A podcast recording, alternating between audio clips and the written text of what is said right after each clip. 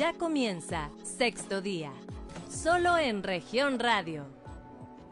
Muy buenos días, hoy es sábado, es ya 11 de septiembre eh, este es sexto día, un espacio de información y análisis aquí en Grupo Región, transmitiendo para todo el estado a través de sus cuatro estaciones, por la 91.3 FM en la región sureste, por la 91.1 FM también en las regiones centro, carbonífera y cinco manantiales, por la 103.5 de FM para la región Laguna y por la 97.9 de FM para el norte del estado. Saludamos también a quienes nos siguen a través de las redes sociales por la página de Facebook Región Capital Coahuila esta semana este queremos traerle a ustedes a, su, a la mesa de conversación como siempre lo decimos un tema que seguramente habrá escuchado usted o visto o incluso participado y seguramente ya escuchó hablar de este asunto de la despenalización del aborto en Coahuila, un tema que además se va a extender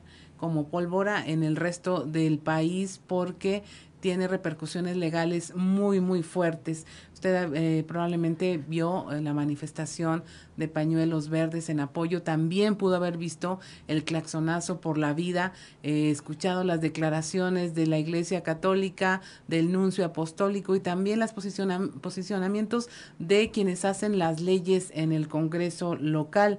Eh, este tema, bueno, alcanza no solo a Coahuila, ya hay otras entidades en México que han despenalizado el aborto, que son Hidalgo, Oaxaca, la Ciudad de México y Veracruz. Esta semana, eh, con 10 votos a favor, la Suprema Corte de Justicia de la Nación declaró inconstitucional la penalización del aborto. Es decir, que no se va a castigar ni a sancionar a la mujer que decida abortar. Eh, ni tampoco a las personas que la asistan o las ayuden o les provean los medios para hacerlo. Esta decisión implicó invalidar un artículo del Código Penal del Estado de Coahuila que sancionaba con eh, prisión de uno a tres años a la mujer que voluntariamente interrumpiera su embarazo y que eh, se hacía extensivo para las personas que la asistieran, es decir, que la ayudaran. Ahora ya no se podrá y se inicia lo que el ministro presidente de la Suprema Corte de Justicia, Arturo Saldívar, dice que ocurrirá y que se inicia una nueva ruta de libertad, de claridad, de dignidad y de respeto para las personas gestantes. Eh, hasta el momento, ya lo comentamos, cuatro, cuatro estados del país despenalizaron el aborto, y apenas unos días antes de que esto ocurriera, la Iglesia Católica, en voz del representante del Vaticano en México, Franco Coppola, se pronunció en contra del aborto bajo cualquier circunstancia, incluida eh, la gestación producto de una violación.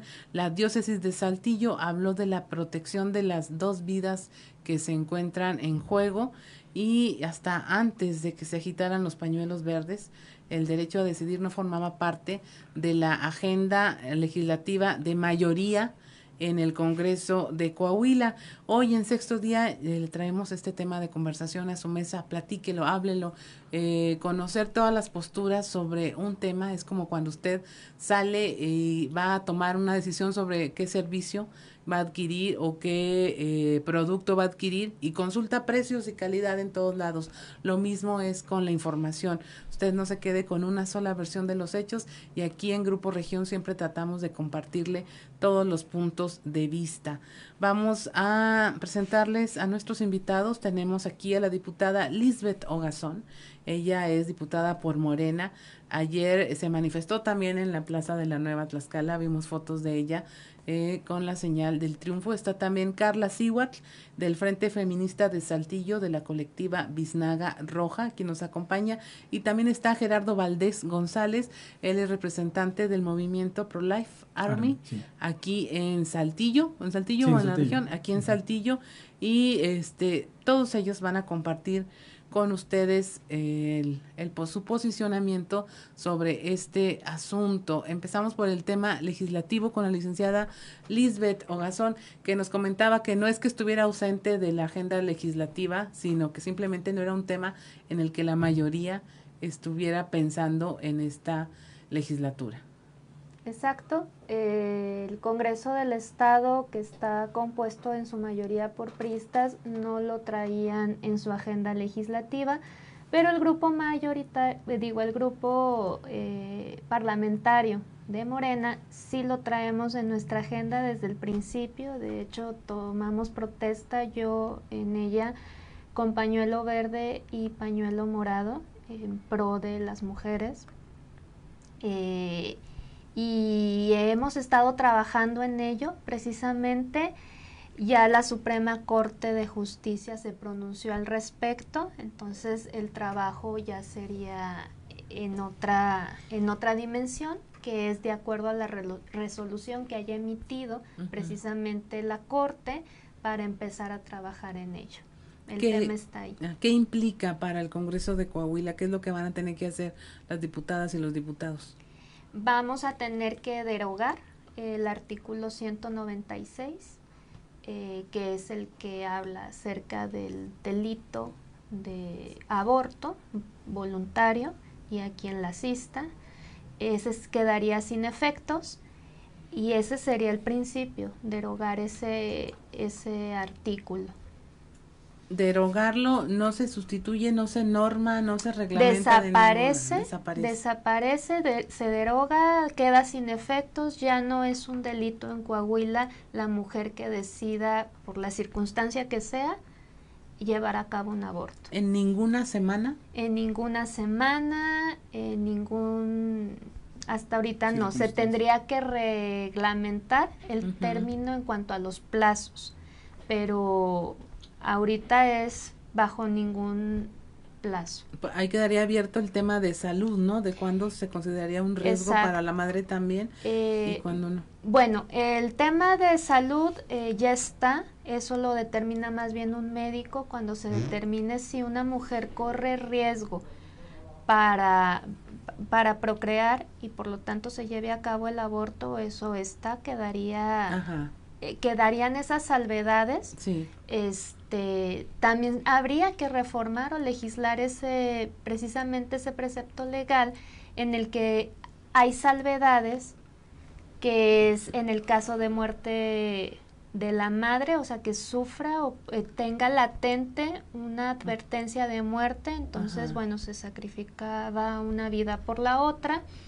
Este, ya en un lapso avanzado del embarazo, en el caso de una violación.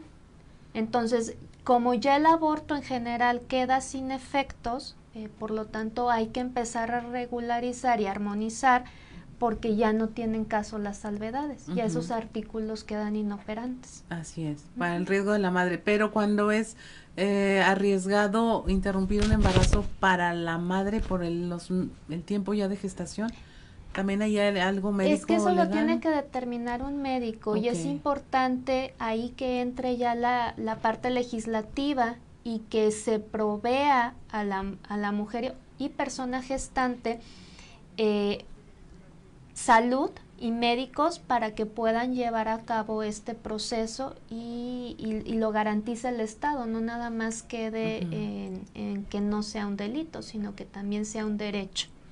Así es. Y bueno, sí hay varios temas ahí que tendrían que revisar. Sal de la objeción de conciencia también por parte de los médicos, ¿no? Sí, en el caso de el, ahí los médicos tienen la, la, peculiaridad la peculiaridad de que se pueden objetar el no asistir a una mujer que quiera llevar a cabo el aborto, pero obligaría a los institutos médicos a que tengan personal capacitado para que lo puedan llevar a cabo eso no los exime. Simplemente el médico sí puede reservarse esa práctica. Pero va a haber médicos que van a querer asistir a la mujer y a la persona gestante con mucho gusto, mucho profesionalismo, ética. Ve, vislumbra clínicas pro aborto en la imaginaria legal, colectiva. Este, sí, el Estado tiene que garantizarlos. Es un derecho a la salud.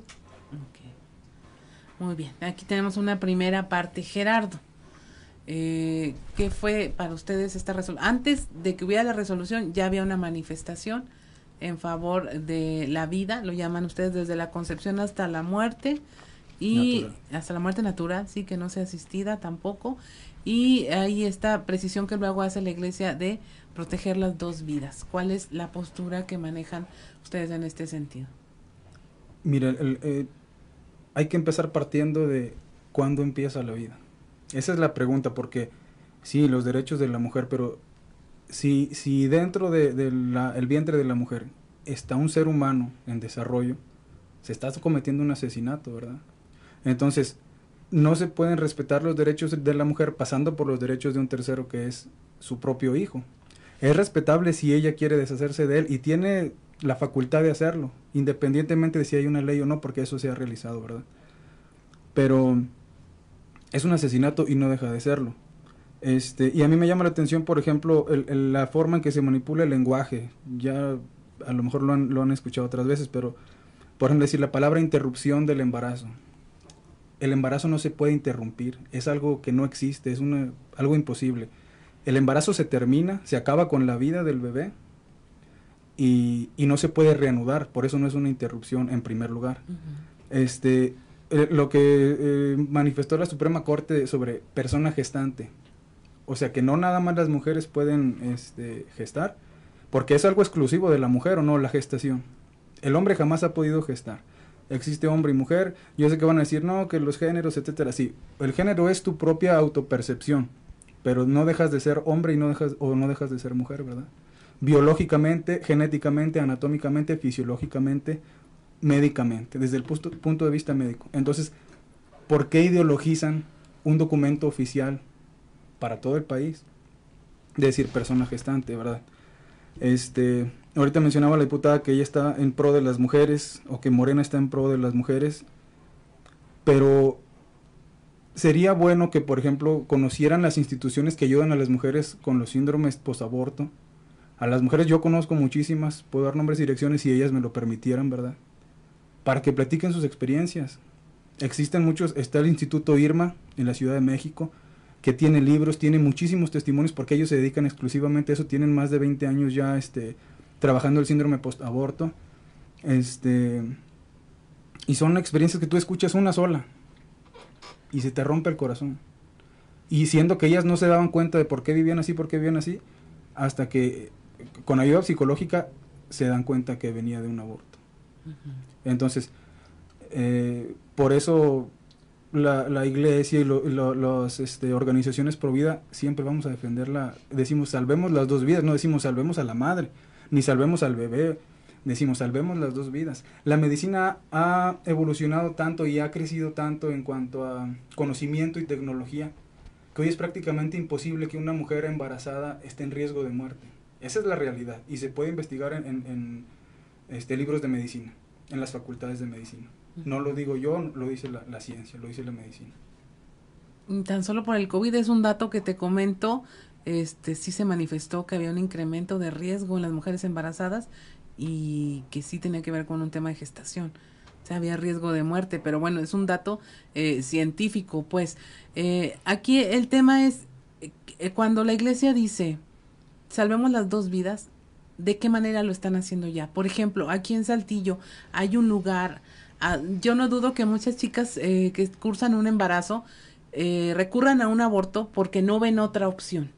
O sea, yo creo que muchos de ustedes que han platicado este tema es no veo otra opción. Tengo 13 años, 16, 20, 40, pero no ven otra opción. La iglesia plantea opciones de cómo garantizo esa seguridad, ese bienestar para esas dos vidas. Mira, hay muchas organizaciones que lamentablemente no se conocen porque estamos eh, viendo Netflix, estamos viendo películas, estamos este, distraídos en el celular. Pero cuando nos llegan situaciones de estas, una mujer, ¿cómo, ¿en qué estado está una mujer que, que está embarazada, de, tiene un embarazo inesperado? Tú dime, ¿en qué, en qué estado está? Psicológica y emocionalmente hablando. Emocionalmente debe estar muy mal, preocupada, no sabe qué hacer. ¿Y qué es lo primero que va a pensar? A lo mejor, lo más probable, un aborto. Clandestino clandestino. Bueno, ahorita voy a la palabra clandestino. Pero piensa en un aborto. ¿Por qué pensaría en un aborto una mujer? Si, es, si, si para otras mujeres ser mamá es la mejor noticia que han recibido. ¿Por qué para unas es una felicidad y lo más hermoso y por qué para otras es un miedo, es un problema, es una situación de riesgo.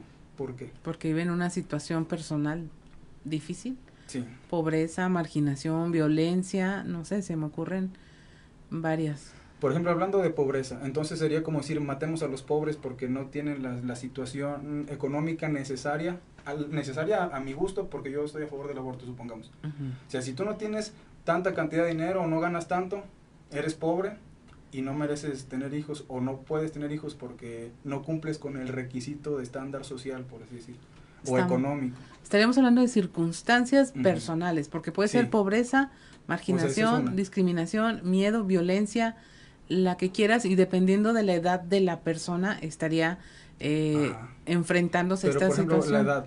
O sea, es que a cada, a cada, cada asunto, es un, cada situación es diferente, ¿verdad? Por ejemplo, eso hablando de la pobreza.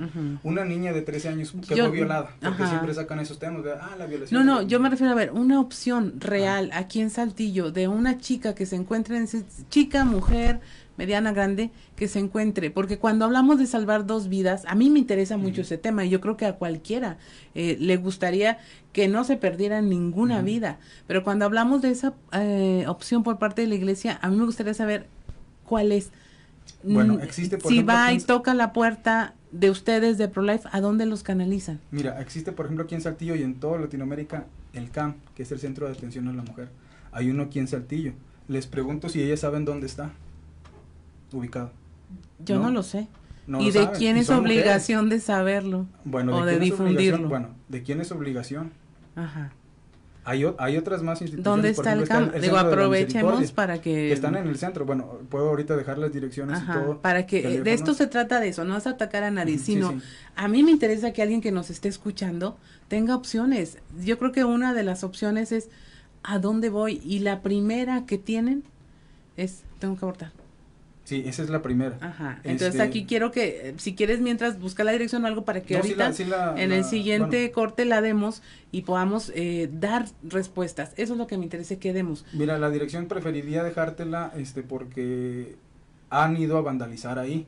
Entonces por eso no no se no tiene publicidad afuera de que okay. ese lugar. Hay otro aquí en el centro que es la Casa de la Misericordia también hay otros, no recuerdo ahorita los nombres, pero, pero te puedo conseguir números, teléfonos y... Sí, se trata de que sepan a dónde... Yo creo que nadie aquí estamos en contra de que las personas sepan a dónde acudir para pedir ayuda. Ahora vamos con Carla Siguatla, el Frente Feminista. Hola, buenos días. ¿Cómo recibieron primero esta noticia y qué es lo que ven en ella? Bueno, nosotros estamos muy contentas porque vemos un gran avance, ¿no? Sobre todo es como este derecho a decidir y sin tener además el miedo o la presión de que el día de mañana pues se pueden meter a la cárcel o todos estos miedos que teníamos, ¿no?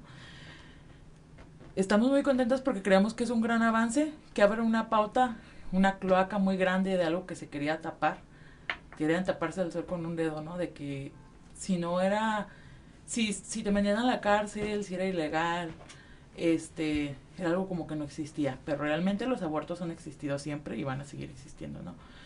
Sin embargo, ahora vemos una oportunidad de que se empiece a hacer las legislaciones, que el Estado y la sociedad también empiece a verlo para que los abortos comiencen a hacer de forma segura, legal y de que se dé la información correcta. Eh, a nosotros llegan las mujeres, sí, llegan asustadas, desesperadas, no saben qué hacer, cómo seguir, si seguir con su embarazo o no. El primer paso que se da es darles toda la información y se les da también un respaldo psicológico y emocional. De manera que sea la decisión que ellas tomen, lo hagan totalmente amoroso, lo hagan consciente y con toda la información clara. Entonces también es verdad que a lo mejor yo te puedo decir que por decir, llegan tres acompañamientos al día. De esos tres acompañamientos a lo mejor no los tres se llevan a cabo, a lo mejor y sí. Pero lo importante es darle la, la información a la mujer para que ella se sienta con la tranquilidad de tomar una decisión adecuada de, a partir de la información y el respaldo que ya se tiene, porque ella se siente sola, se siente perdida. Si ya tiene la información científica, un respaldo psicológico, un respaldo emocional y alguien que está diciendo estoy a tu lado y te voy a apoyar en lo que decidas hacer, ella va a tomar la decisión que ella considere correcta, ¿no? Incluso en lo económico, además, vemos cómo gestionar para ir trabajando el espacio lo que decida hacer la mujer, ¿no? Decida interrumpir su embarazo se, se le respalda hasta económicamente o decida seguir con su embarazo. También buscamos la forma de apoyarlas. Entonces eso es lo más importante para nosotros, porque eso también es visibilizarnos ante la sociedad y el día de mañana hacer que el Estado llegue a lugares donde nosotros no podemos llegar, tanto por recursos económicos, recursos geográficos y demás, e incluso hasta la lengua, ¿no? Porque hay lugares a los que vamos a ir, no vamos a tener la, tanto en Saltillo, Coahuila y el resto de México e incluso de Latinoamérica, que no tenemos la facilidad de llegar a ciertas comunidades o comunicarnos y esto como que se empieza a destapar y extendernos y pues a ver así que estamos logrando ver sobre todo por el derecho y extender a los salud, ¿no? Que todo sea como súper informado y completo. Así es. Mire, no se vaya, ahorita regresamos, hacemos un corte rapidísimo, estamos en sexto día y estamos hablando de la despenalización del aborto. Y si algo aprendimos en este primer bloque es si hay manera de ayudar. Si hay manera de ayudar, sea la decisión que tome y eh, no tenga miedo de hablar de estos temas. Soy Claudio Linda Morán, regresamos, estamos en sexto día. En un momento regresamos con más información. Estás escuchando Sexto Día, solo en región radio. Estás escuchando Sexto Día, solo en región radio.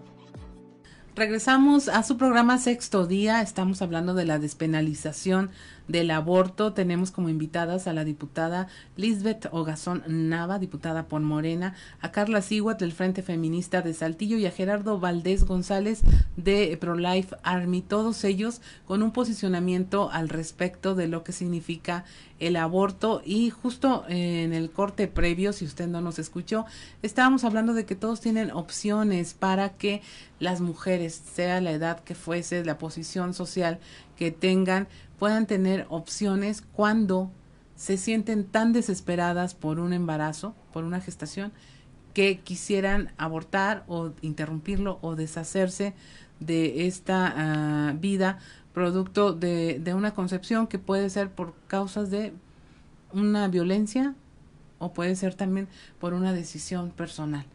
Eh, estamos hablando de este tema y eh, lo que sigue, nos comentaba Carla, eh, que hay un acompañamiento, que hay eh, maneras de apoyar a las mujeres en esta situación. La diputada nos hablaba de que ve en el futuro que haya clínicas eh, eh donde puedan permitirse los abortos legales, donde se realicen de manera segura. Y Gerardo nos hablaba del acompañamiento que se puede dar a través de instituciones que ya existen, que son poco conocidas. Incluso nos mencionaba que algunas han sido hasta vandalizadas por eh, el, sesgo que tienen en su eh, quehacer de decir soy aborto o por aborto o antiaborto, cuando aquí de lo que se trata es de la protección de estas dos vidas eh, que están en gestación y eh, que incluso la que está en gestación y que tengan que ver con eh, permitir el, libre ejercicio de los derechos de las personas, en este caso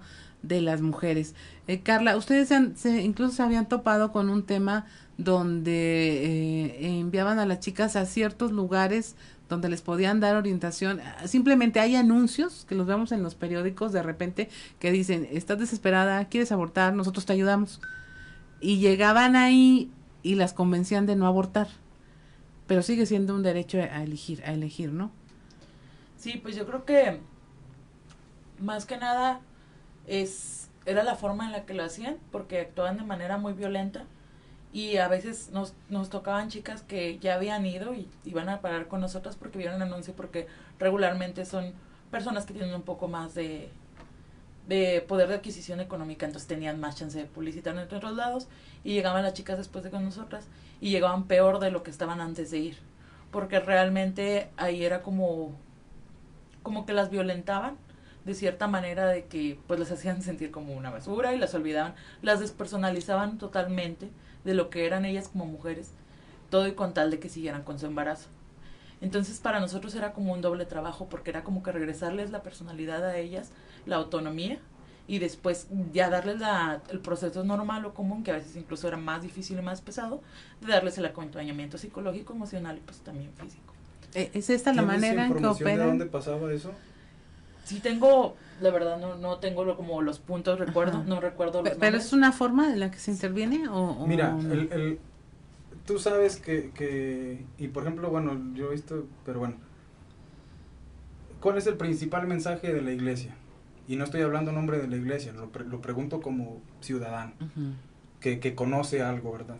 El principal mensaje de la iglesia es ama a tu prójimo como a ti mismo, ¿verdad? Que es el mandamiento que nos dio Jesús este, cuando dijo un nuevo mandamiento los hay. Entonces, las personas por lo general, no digo que siempre lo sean, porque hay de todas denominaciones y hasta personas ateas en, en los movimientos pro vida. Pero la mayoría son eh, personas que creen en Dios, independientemente de la religión. Entonces, son personas que se dedican a esto por amor a las personas, por amor a la vida de la mujer, por amor a la vida que ni siquiera conocen, que ni siquiera así como ellas lo hacen también a lo mejor por amor, pero por ejemplo también un hombre puede golpear a una mujer y decirle es que te pego porque te amo. Es una forma equivocada de demostrar el amor. Uno quiere demostrar el amor pero no sabe cómo hacerlo de forma correcta, ¿verdad? Entonces, este, eso que, que dice de, que llegaban peor no es cierto. O sea, yo conozco a las personas que, que, que trabajan estos temas aquí en Saltillo y, y en la Ciudad de México y en otras ciudades, porque he vivido en Guadalajara, en Puebla, en otras ciudades. Y son personas que nomás les ves los ojos y ves el amor en sus miradas, ves la preocupación por la mujer, por, por el bebé. Si se preocupan por un bebé que no conocen, ¿tú crees que, que van a querer tratar mal a la mujer, que la van a hacer sentir como una basura, como decía ella, o, poca cosa? Eso no es cierto. Seamos realistas. Ahora, por ejemplo, dicen que el derecho a decidir, sí, el derecho a decidir se respeta y todos tenemos libertad en, en nuestro país, ¿verdad? Pero no podemos decidir sobre la vida de otra persona. Nadie de nosotros es creador de sujetos de derecho. Para decir, tú sí tienes derecho a vivir, tú no. Ni siquiera la Suprema Corte de Justicia o el ministro Saldívar. Él no es nadie, él no es Dios. Si creen en Dios o si no en la naturaleza o en el creador, en el universo, en quien quieran creer, él no es nadie para decir una persona sí puede vivir o no puede vivir, ¿verdad? Que no está diciendo eso eh, literalmente, pero están, estamos dándole a él o a la Suprema Corte esa responsabilidad de decir, este, las mujeres pueden matar a sus hijos o no pueden matar a sus hijos. Se respeta el derecho a decidir, pero ya estamos decidiendo sobre un tercero, como te decía. Entonces, bueno, por, eso un lado, por un lado. Decías tú que, que ya pueden abortar sin miedo a que te metan a la cárcel. Dime cuántas mujeres hay en Coahuila o ha habido en Coahuila que estuvieron en la cárcel por cometer un aborto. ¿Tienes estadísticas? Sí, sí. ¿Sabes? Ahorita ¿Sí hay hay? 21 casos abiertos. ¿Cuántas mujeres están en la cárcel? Dije. Por, hay por 21 aborto. a que el juzgador, porque conozca e interprete Bueno, el es- derecho, Ujú. no las eh, eh, sancione, es diferente. Pero Bueno. los expedientes se Ah, abren el- y si, y ejemplo, están mira, en la fiscalía. Si, una mujer está embarazada, Y te doy otro dato. Muchos de las sanciones que se dan a nivel mundial, Latinoamérica específicamente, no son sancionadas por el delito de aborto, son sancionadas por el delito de infanticidio, cuando ni siquiera ha nacido el producto. mira, Sí, porque El- por aborto está hablando de un máximo de tres años, ¿no? Y es una pena que sería computable las, por las- aquí en Coahuila no hay ninguna tipo. mujer en la cárcel, ni ha habido una mujer en la cárcel hasta, hasta el día de ayer. Sí Y ha habido, bueno. sí ha habido. Bueno, ¿me puedes Yo decir nombres o, el- número de los, de los en la cárcel Sí, por el aborto? sí. ¿Me podrías dar sus Esta- nombres o, el nombre nombres del- no, del- por- de la investigación, por ejemplo? Este, no, caso? sí ha habido. Sí, yo las entrevisté y sí ha habido. Bueno, o mm, al menos yo, dos. Dos. Bueno, este, Estamos hablando vamos de a decir que casos reales. bien, porque a la fecha hoy en día no hay ninguna. y ¿verdad? estar en proceso Hay judicial. 21 ajá. 21 pro- es- ajá. expedientes Ahora, por ejemplo, si yo Y que los Sí, abren generalmente los hospitales, la mujer que se está desangrando, que tiene algún problema porque se practicó un aborto clandestino, va a urgencias, ¿Cómo es un aborto clandestino? vas a algún lugar donde Y te practican un aborto en pésimas siquiera- No condiciones, es cierto. No es- o ¿Qué condiciones? de- ¿En qué condiciones? A ver, pues de insalubridad. Bueno, ahí les va la mentira de la Y clandestinidad luego del también aborto. otro aborto clandestino es que tú sola en tu casa te tomes medicamento para Ah, eso es una tontería que, que uno Pero toma, ocurre, Gerardo. A ver, ahí es que también poner en duda lo que contamos las personas que estamos en esta mesa no tiene sentido mentir. No, no, no. Estamos Mira, al aire y estamos contando nuestras experiencias. Un aborto clandestino, así te lo platico, Existen. a la hora eh, de estar en un hospital con otras personas en, en labor de parto, escuchan sus historias y te las cuentan. Mujeres que ya tienen cuatro hijos, mujeres que dicen, este, no, fue accidental, le dicen al médico, fue un accidente, me caí por accidente. Se va el médico y le cuenta a la persona que está con ella, me dejé caer al arroyo, ya no puedo tener otro bebé. Me dejé caer al arroyo. Ese es un aborto clandestino. Los abortos clandestinos, eh, por ejemplo, los mismos ginecólogos a veces, y yo tengo eh, nombres también de personas, a veces los, ellos mismos los ginecólogos los ofrecen. ¿Por qué? Porque para ellos es más fácil ganar, no sé, si, a ver si, si alguno de ustedes sabe más o menos que, en qué presión da un aborto, clandestino o aquí. Es casi un parto. Es, y, y de, de, no, también depende del establecimiento al que te dirijas sí. y de... Un promedio, eh, un promedio. Híjole, a ver. más barato. Un, no, ahí te va, un médico, a lo mejor si tú vas, vamos a suponer a un ginecólogo en un hospital privado, que vamos a hacer que ese ginecólogo te ofrece un aborto, te va a ofrecer como en 30 mil pesos si tú vas a un hospital privado, pero estamos hablando también como de clases, Ajá. de espacios y de lugares. Ese es otro tema. Yo creo que acá lo han fundamentado muy bien los legisladores de decir, eh, no estamos hablando de abortos clandestinos ni de cuántas mujeres no tendrían a, a acceso a la salud, pero simplemente cuando hay cifras de eh, personas gestantes en los hospitales, muchas, no sé la cifra ahorita, pero es un tema que ha sido recurrente en los medios, que llegan los abortos, los partos más riesgosos sin ninguna cita previa de cuidado prenatal. Es una realidad para muchas mujeres mexicanas que no hay ni una cita previa para este cuidado.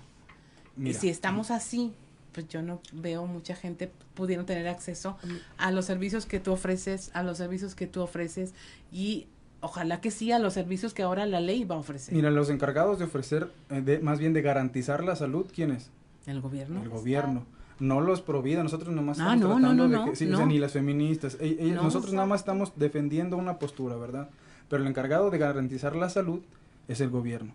Entonces, el, el, me imagino que saben cómo es un aborto, ¿verdad? Que es una operación quirúrgica cuando es este... Es que depende de- también, bueno, sí. Depende depende de Ah, cuál por aborto. ejemplo, ¿En qué etapa porque ahorita lo dejaron libre, es? porque ahorita lo dejaron libre, ¿verdad? Entonces, si la mujer es que puede... puedes practicarlo Sí, tomamos, cualquiera. retomamos el del ginecólogo de la clínica privada que te lo ofreció por aparte porque tú estás acomodado y tienes los medios para llevar una Mira, para empezar, yo ni siquiera tengo trabajo ahorita, así que no puedo decir que estoy... No, no, ya ser, estamos a ver, o sea, un está- aborto puede ser desde químico, con Ajá. medicamento, hasta quirúrgico. Con misoprostol, sí, puede ser Pero ahorita nos estamos refiriendo, por eso te estoy diciendo, te estás Por refiriendo ejemplo, al del ¿sabes médico. cuál es la, hablando del, me- del, del abor- aborto me- este, medicado, ¿sabes qué acción tiene y cómo se llama el medicamento?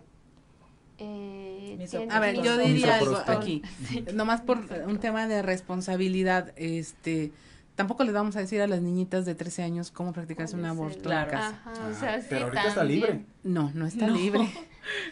Ya no es delito, ya no es delito. ya no, no la pueden culpar, pero si no le das la información, Mira, yo he visto en redes sociales le... una, una, una página, no recuerdo, de Facebook, de feministas, y, y decía, eran imágenes bien bonitas de colores, y decía, este, cómo realizar un aborto porque empezó la pandemia, cómo realizar un, aborto eh, seguro en casa. Decía, este, vas a la farmacia, tomas unas toallas, etcétera, te tomas el miso, vas a la farmacia, compras el misoprostol, te lo tomas, y este, al final decía, me llamó mucho la atención, si empiezas a tener un sangrado o alguna complicación, ve al hospital lo más rápido posible, pero no le digas al médico que tomaste misoprostol. ¿Esa es ayuda? ¿Eso es información? Bueno, yo quiero aquí hacer Y eso un están en, eso es en páginas este, eh, que, que Por ven eso, ¿estás de acuerdo en que eso no debe ser? No, Por debe eso Bueno, ser. por eso la Estado ley. lo va a regular para Sí. que no sea clandestino, escondidas y se ponga en riesgo la vida De de, manera irresponsable. Y de forma irresponsable. Exacto. Bueno. Carla, en Porque ese no tema. solamente es el tema de que se pierda el producto, embrión, en este caso, este, sino también las complicaciones subsecuentes que puede haber para la mujer por haberse practicado un aborto clandestino. Carla, Bueno, ahora- tenías ah, algo que decir al respecto. Sí, eh, para intervenir. Creo que, volviendo a lo que me comentamos hace rato, decíamos que se había abierto el paso a algo bien importante. ¿Por qué? Porque nos hemos topado con casos que, o, o hemos sabido de casos de, de chavitas que en su desesperación o en su desconocimiento toman cualquier artículo de internet intentan hacer un aborto en casa y no lo hacen completo, no lo hacen bien, no lo hacen con alguien que tenga experiencia, con alguien que sepa cómo hacerlo, cuáles son los efectos secundarios normales, qué se debe tomar si pasa, si le da fiebre y demás, que no sea contraproducente con el medicamento o incluso estas chavitas que pues lo hacen el típico como lo hacían antiguamente con un gancho, ¿no? Aunque sea eh, rudo, pues es la verdad. Entonces el momento en el que se despenaliza da la pauta para que se abra para que se cumpla esto de educación para decidir, anticonceptivos para no abortar y aborto legal para no morir. ¿Qué quiere decir? Que se debe hacer la información completa, correcta, a todas para que tengan desde, desde que están chicas, desde que se empiezan la adolescencia, porque pues en México sabemos que el embarazo adolescente, incluso en la infancia, es muy regular, ¿no? Y cada vez se normaliza más. Que tengan la información adecuada para que si van a empezar su vida sexual, lo hagan de la forma protegiéndose y cuidándose, y que conforme van avanzando, en caso de que el día de mañana necesiten recurrir a un aborto, lo hagan de forma segura. ¿Sí? ¿sí? yo estoy de acuerdo en que, pero esa información no nada más está en las páginas feministas. Ah, es bien importante que si tú pones en Google, ajá. Entonces, ¿qué queremos lograr nosotras como feministas? Que la información sea correcta y que independientemente que si el día de mañana una chica quiere abortar, tenga la información correcta, no solo por nosotras, sino por el Estado y por toda la sociedad en general, ¿no? Y que no sea criminalizada, señalada y demás. Miren, en cuanto a que la mujer no sea criminalizada, yo estoy completamente con ustedes. Las apoyo y, y me parece injusto que la mujer sea criminalizada porque poniendo un ejemplo bien claro, ni siquiera Jesús criminalizó a la mujer que iban a asesinar a pedradas, ¿verdad? Que era la ley judía, que la mujer muriera pedrada cuando la encontraran en adulterio y Jesús dijo, yo no te juzgo y no te condeno. Yo tampoco quisiera que se juzguen y se condenen a las mujeres por una decisión que tomaron equivocada. Ya suficiente va a tener con estar pensando todos los días en que mató a su hijo, porque eso lo sabemos de, de, sobra. Este, ahora. Entonces, ¿qué si quieres? Mira, hay una cosa que, bueno, hay, hay otros recursos legales, por ejemplo, el indulto el indulto que es que, que la mujer, bueno, que, que el, aborto se mantenga como un delito, pero que no haya una pena, pero que no se quite de, lo, de la constitución, del código penal, de, de, los documentos, de las leyes, que sí, es un, que sí es un delito, que la gente sepa que está mal, ¿por qué? Porque estás asesinando a un ser humano en desarrollo. Entonces, este, sí estoy en contra de criminalizar a la mujer. Está mal porque tomó una decisión por desesperación, por un problema, porque primero deberían de solucionar el problema de trabajos, de educación, de otras cosas, de la pavimentación. Aquí en Saltillo hay calles que están en pura piedra. Ok, volvemos con ese tema eh, eh, después de este corte. Estamos en sexto día, no se vaya, eh, regresamos. En un momento regresamos con más información. Estás escuchando Sexto Día, solo en región radio Estás escuchando Sexto Día, solo en región radio. Regresamos a sexto día y mire usted no va a creer cómo se pone el ambiente aquí con este tema de la despenalización del aborto. Estábamos platicando con Gerardo y la última pregunta con la que nos quedamos antes de regresar al del corte fue, Gerardo, ¿y por qué no tenemos chicas pro-life aquí con nosotros? Y él nos decía que sí hay. Sí hay, de hecho, por ejemplo, este está una, bueno, hay varios grupos, eh, pero la líder aquí en, en, Saltillo, en Coahuila, se llama Michelle Cortés. Ella es mujer, obviamente, ¿verdad? La, la directora de otro este, grupo que se llama 40 días por la vida se llama Patti de Luna. Ahí hay puras mujeres, yo soy el único hombre. Sí, te lo preguntamos porque luego eh, se queda como una cuestión de género, de, de decir, bueno, quiénes están involucrados en estos movimientos y, qué es la cara que estamos dando. Y te decían ahorita, es que vienes con un tema muy patriarcal. Y decías tú, no, si hay chicas en el movimiento. Yo lo puedo decir, amable audiencia, conozco a tres chicos de Pro-Life y no conozco a ninguna chica y nos encantaría también saber su, su opinión porque hablábamos de otro tema aquí. O sea, me están discriminando. No, jamás, jamás, no, jamás, jamás pensaríamos que como hombres eres responsable de repoblar al mundo si ocurre mucho control natal tampoco, ¿verdad? No, decíamos que no es cuestión. Yo. Eh, este, no es cuestión de, de, que se haya tomado el aborto como un tema de control de la natalidad. Estamos eh, diciendo aquí que tiene que ver con educación, con garantizar un sistema de salud que no ponga en riesgo a las personas, con la libertad de decidir, con esta parte que tiene que ver con cuándo inicia la vida, este, cuándo se considera que es un asesinato. Y hablábamos de que si el, el tema era aquí de, bueno, entonces sería como un mandamiento decir que el aborto está mal, pero no pasa nada si lo haces. Ahorita que Y nos dice la mencionabas- diputada, dame un segundo, Sí, sí. dice, pues es que si una ley no va a servir para nada, ¿para qué la tenemos? Ahí, ¿cuál, cuál es el, el tema? ¿Cuál sería el tema entonces? Sí, mira, eh, si tú vas a dejar dentro de un compendio legal un concepto donde se, crimi- se criminaliza un acto, pero en realidad no va a haber una sanción, entonces como para qué lo tienes, lo único que serviría es para tener un contexto social y dar valores a las personas de cómo es que deben actuar. Para eso ya está la iglesia y yo creo que la iglesia de acuerdo a las leyes de reforma, que aparte hubo una guerra en 1853, eh, para dejar al Estado cosas del Estado, en un Estado de derecho y que imprima las leyes, y la iglesia que se vaya a la iglesia a rezar los valores, lo que sea, dentro de su nicho, pero que no se entromete en el Estado, no tiene por qué estar. De acuerdo a los estudios de la ONU, nosotros estamos rankeados al mismo nivel que los países musulmanes en derechos para las mujeres reproductivos. De los talibanes, No hace cierto, semanas, no, chécalo, chécalo. Este, tenemos las mismas leyes, por ejemplo, que en Emiratos Árabes para las mujeres con este el tema reproductivo. Estamos rankeados en el mismo lugar, ¿eh?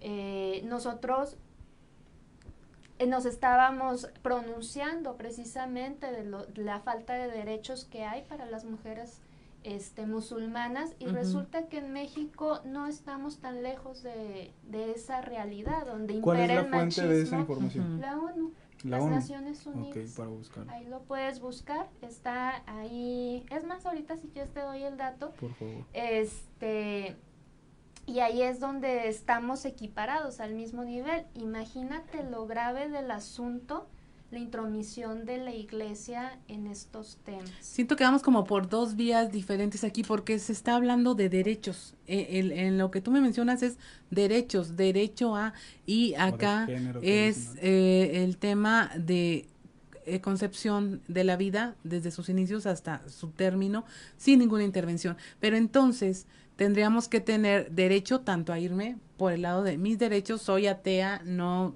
A ver, sé vivimos nada en y un vengo acá. estado laico. Y acá tener el consuelo, la dirección, eh, la orientación, la fe y la esperanza de una iglesia que me va a abrigar si decido tener a mi hijo y si no decido tenerlo también.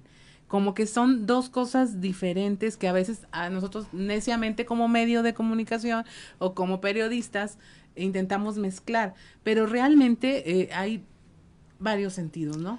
Yo quisiera, bueno, hacer una aportación a lo que estás diciendo. De hecho, hay colectivas a nivel nacional que mezclan estas dos partes.